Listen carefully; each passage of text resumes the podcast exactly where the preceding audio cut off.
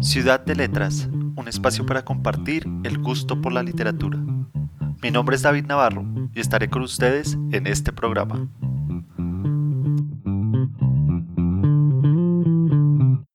Hola, bienvenidas y bienvenidos a Ciudad de Letras. El día de hoy vamos a empezar una serie de tres episodios dedicados a cuentos de la literatura japonesa un viaje a ese mundo donde la estética, la temporalidad y las emociones humanas son tratadas de manera diferente a la mirada occidental.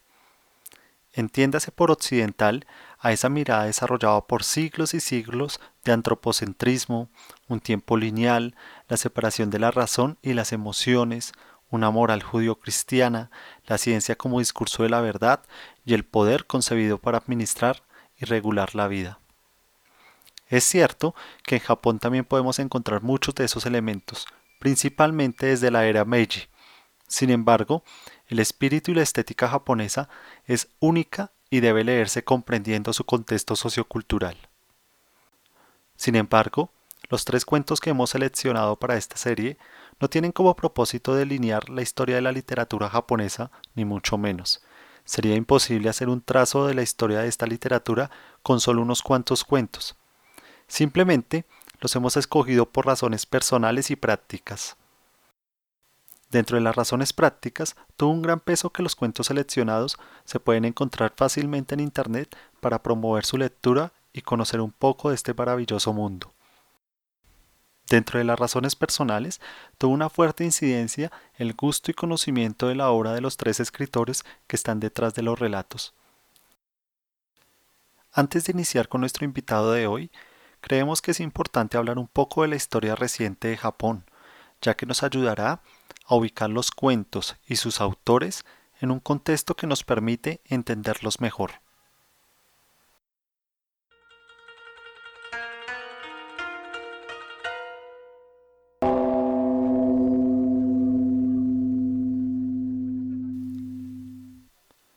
La periodización de la historia de Japón es diferente a la usualmente conocida en Occidente, donde habitualmente se nos habla de una Edad Media, el Renacimiento, la Ilustración y la Era Moderna. Aunque muchas personas han intentado equiparar estas etapas de Occidente con la historia del país insular, no tiene sentido, porque su historia no es equiparable en ningún aspecto, razón por la cual se acepta una periodización basada en los desarrollos artísticos y cambios políticos relevantes en Japón. Uno de esos periodos que tiene una importancia relevante para nuestra serie de episodios es conocido como el periodo Edo, que abarca desde el año de 1603 hasta el año de 1868. Este periodo es muy importante para la comprensión de la estética y la sensibilidad japonesa, puesto que la mayoría de expresiones artísticas tuvieron un desarrollo y auge en todo el sentido de la palabra, ya que la isla se cerró al mundo occidental para evitar el proceso de evangelización cristiana y las guerras de los imperios occidentales del momento, que estaban metidos en las peleas de la reforma y la contrarreforma. El cierre de Japón a las influencias extranjeras, acompañado de un periodo de estabilidad política y económica, tuvo como consecuencia el florecimiento de un estilo muy particular de comprender y habitar el mundo, diferente a Occidente, Estamos hablando de ese mundo basado en el honor de los samuráis, la seducción y el misterio de las geishas, la exaltación de la belleza como momentos instantáneos que se capturan en los haikus, los rituales del té, el desarrollo del teatro kabuki, las marionetas del teatro de sombras, la elegancia y suavidad de crear figuras en papel, la insinuación como el estándar de la comunicación, y la sombra como elemento primordial de la estética. Sin embargo, ese mundo flotante del periodo Edo llegaría a su fin cuando en el año de 1853 llegan tres barcos que no eran impulsados por remos, sino por fuerzas extrañas, que parecían enormes chimeneas y rugían de manera intimidatoria. En uno de esos barcos iba el Comodoro Perry, un oficial estadounidense que le exigió al shogunato que en ese momento era el gobierno de Japón, que se abrieran al comercio exterior, dándoles el plazo de un año para la apertura. Claramente, esto produjo en Japón un cataclismo en todos los niveles políticos y sociales que condujo al inicio del periodo Meiji, caracterizado por sus frenéticos cambios socioculturales para asemejarse a la modernidad de Occidente. Entre los cambios más importantes se encuentran el cambio de gobierno y administración que hasta entonces estaba en cabeza del shogunato, por la instalación del emperador como una figura política relevante de la nación y una especie de parlamento que administraba los aspectos económicos y militares. La eliminación de los samuráis como una clase dominante y la instauración de un ejército regular. La imposición de la educación basada en el modelo occidental. La sustitución de la vestimenta tradicional del kimono y su sustitución por la moda occidental la casi eliminación de todas las tradiciones culturales que empezaron a considerarse arcaicas, como las geishas, la promulgación del sintoísmo como religión nacional y la atenuación del budismo, la construcción del ferrocarril y la instauración del telégrafo como medio de comunicación, y muchos otros cambios que cambiaron en pocas décadas la cara de la isla del sol naciente. De esta forma, en menos de una generación, Todas las costumbres de Japón fueron transformadas, asimilando la cultura occidental y su modelo político y desarrollo económico. En este mismo periodo, Japón empieza su proceso de expansionismo nacionalista que se intensifica después de la victoria que obtuvo en la guerra con la Rusia zarista en 1905. Ya en la década de 1930 empieza a expandirse por China, ocupa la Manchuria, invade la Indochina francesa y otras islas del Pacífico, hasta que toda esta locura nacionalista los lleva a enredarse en la Segunda Guerra Mundial con las consecuencias que todos conocemos. Este contexto es importante tenerlo en cuenta para ubicar a nuestros invitados en los próximos tres episodios, ya que influirá enormemente en sus concepciones estilísticas y en la elección de los temas que trabajan en sus obras literarias.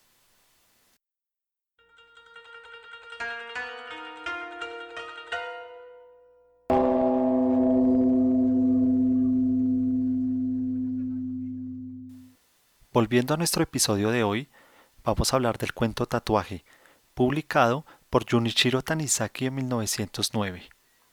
Este cuento ha hecho parte de varias recopilaciones de relatos que se han publicado en español desde finales de la década de 1960, cuando se empezó a leer la obra de este escritor en Latinoamérica.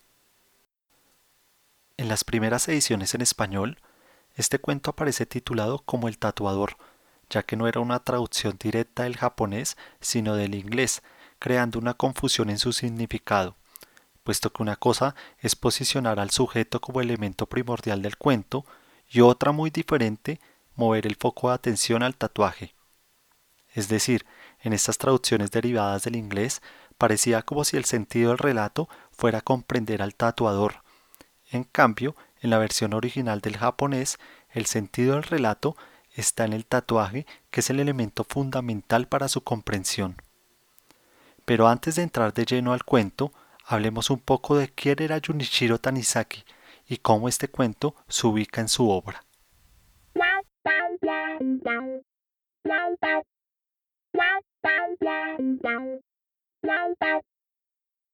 Junichiro Tanizaki nació en 1886, en un momento que, como vimos antes, Japón se encuentra adaptando de manera indiscriminada toda su sociedad e instituciones al modelo occidental. Esto incluye claramente la literatura, tanto en sus estructuras narrativas como en sus temas. Aunque la familia de Tanizaki había poseído una riqueza considerable producto del comercio, para finales del siglo XIX esta riqueza se había disminuido al punto que tuvo que empezar a trabajar muy joven, sirviendo como instructor de diferentes artes en una familia rica.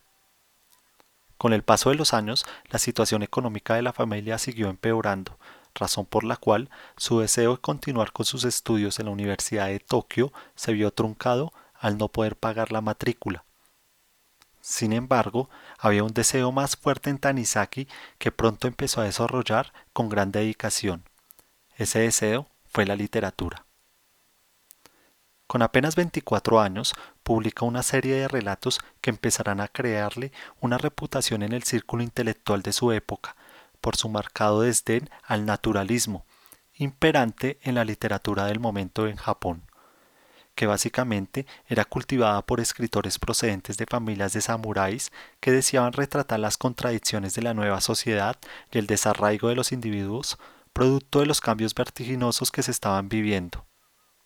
Tanizaki, en cambio, prefería escribir sobre la belleza, la sensualidad, el fetichismo, el amor desgarrado y prohibido, entre otros temas, que claramente se oponían al movimiento naturalista de los escritores japoneses del momento.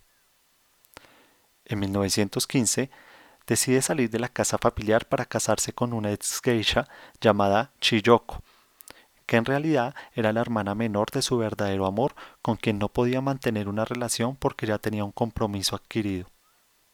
Este matrimonio duraría 15 años hasta que se separa para casarse nuevamente en 1931 con la periodista Furukawa Tomiko, de la que se divorció dos años después, para volver a casarse por tercera y última vez con una mujer de la gran burguesía de Osaka. Los especialistas en la obra de Tanizaki hablan de dos momentos creativos que se diferencian claramente por sus influencias, ambientes y temas. El primero abarca desde su juventud hasta mediados de los años 20, marcado por su interés irrestricto a la influencia de Occidente. El segundo empieza a principios de los años 30, cuando nace su interés hacia la cultura tradicional japonesa de Kyoto, Osaka. La obra de este escritor es muy prolífica y variada. Va desde la novela y el cuento hasta el ensayo, donde también alcanzó una perfección notable en escritos famosos como El elogio de la sombra o Tratado de la escritura. También realizó la traducción y adaptación del japonés antiguo de la novela más importante de la literatura japonesa, el relato de Genji.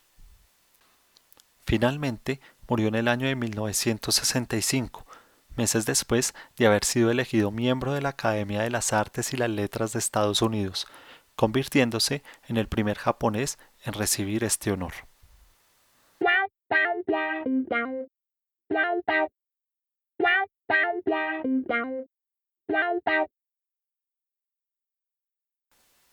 Una vez tenido este largo contexto, vamos a hablar del cuento Tatuaje, que como dijimos apareció en 1910 en una prestigiosa revista japonesa de la época.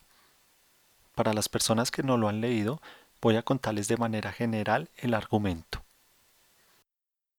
El cuento se ubica a finales del famoso periodo Edo, donde existía una gran fascinación por los tatuajes entre los artesanos, los comerciantes e incluso algunos samuráis que se dejaban dibujar contornos majestuosos y sombras multicolores para después lucirlos en las exhibiciones que se realizaban en la época.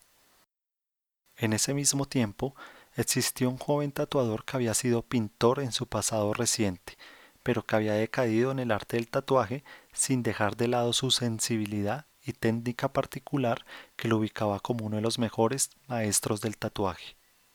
Su nombre era Seikichi y como su fama se lo permitía, solo tatuaba a aquellos clientes que tuvieron una piel y porte que lo atrajeran, de lo contrario, se negaba a tatuarlos sin importar quiénes eran o el dinero que le ofrecieran. Cuando encontraba una piel que lo inspiraba, el cliente en cuestión tenía que someterse al precio y diseño que eligiera Seikichi sin ninguna posibilidad de decisión. Además, el cliente tenía que someterse al dolor insoportable de las agujas durante uno o dos meses, ya que era sabido que el joven tatuador gozaba de infringir un dolor extremo, no solo por su técnica, sino porque le generaba placer e inspiración. Sin embargo, la mayor ambición de Seikichi era encontrar la piel perfecta de una hermosa mujer en la cual tatuaría su propia alma. Esa mujer que tenía en mente debía reunir varias cualidades y no bastaba con solo tener una piel y cara bonitas. Una tarde, mientras caminaba por la calle, el joven tatuador vio bajo la sombra de una cortina un pie de una belleza inexpresable que lo cautivó de inmediato.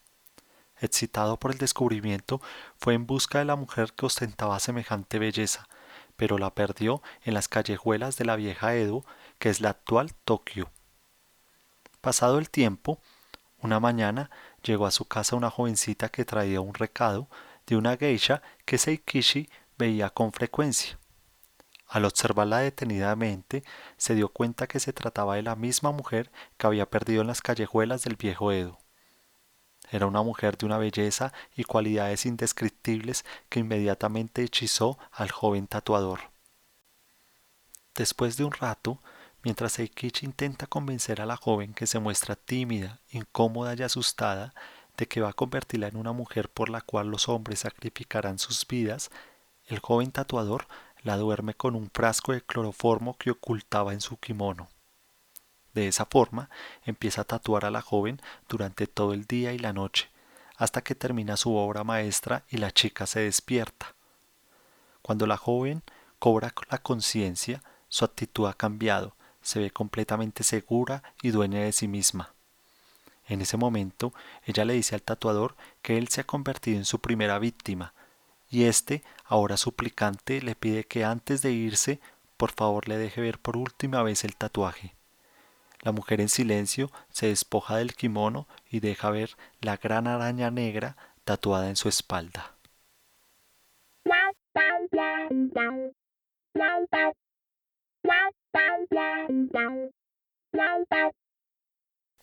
Ahora veamos algunos elementos de ese cuento. El primero tiene que ver con la percepción de la belleza de un delicado pie que se insinúa a través de la sombra de una cortina.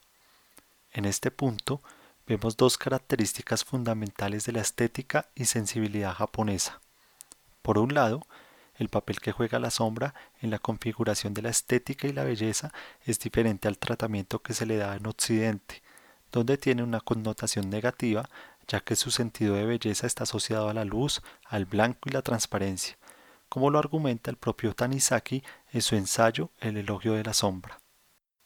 Por otro lado, el papel que juega el pie en la concepción de belleza femenina es muy importante en el Japón de la era Edo, diferente al papel que juega en Occidente, donde es prácticamente ignorado para resaltar otros aspectos físicos. El segundo elemento importante del cuento es el fetichismo, un tema que es recurrente en toda la obra de Tanizaki. En este relato, el joven tatuador claramente tiene un fetichismo con la piel de las personas, ya que las considera un lienzo de su obra. También puede considerarse el tratamiento que se le da al pie en el cuento como un fetichismo del escritor, que en varios de sus relatos más famosos aparece como un elemento de deseo y perversión sexual. Aquí es importante señalar que Tanizaki se interesó por tratar la sexualidad como una pulsión que desata las emociones y pasiones más desbordadas de los seres humanos, generándole muchos problemas con la censura de su tiempo. El tercer elemento importante es el tatuaje que Seikichi hace en la espalda de la mujer. Este tatuaje es una araña negra que en el Japón tradicional tiene diferentes significados, pero que claramente el autor quiere conectar con las Horoyumu, una criatura en forma de araña que puede transformarse en una mujer seductora que se alimenta de los hombres que caen bajo su hechizo. Precisamente, al final del cuento la mujer le dice al joven tatuador, Maestro, ya ha desaparecido la cobardía que sentía hasta hace poco. Sois mi primera víctima.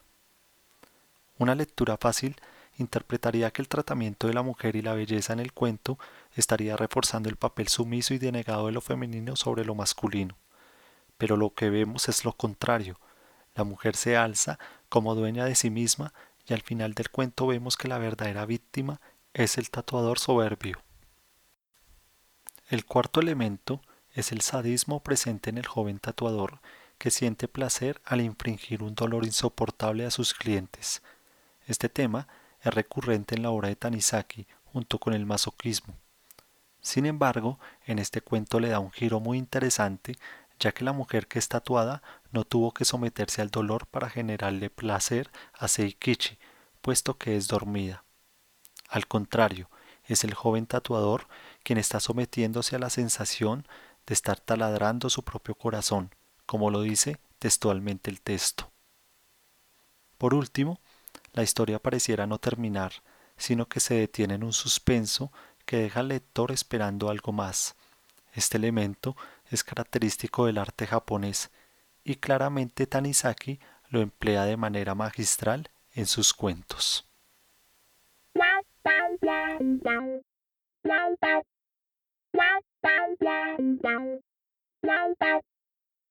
Este cuento fue adaptado al cine en el año de 1966 por el director japonés Yasuzo Masumura.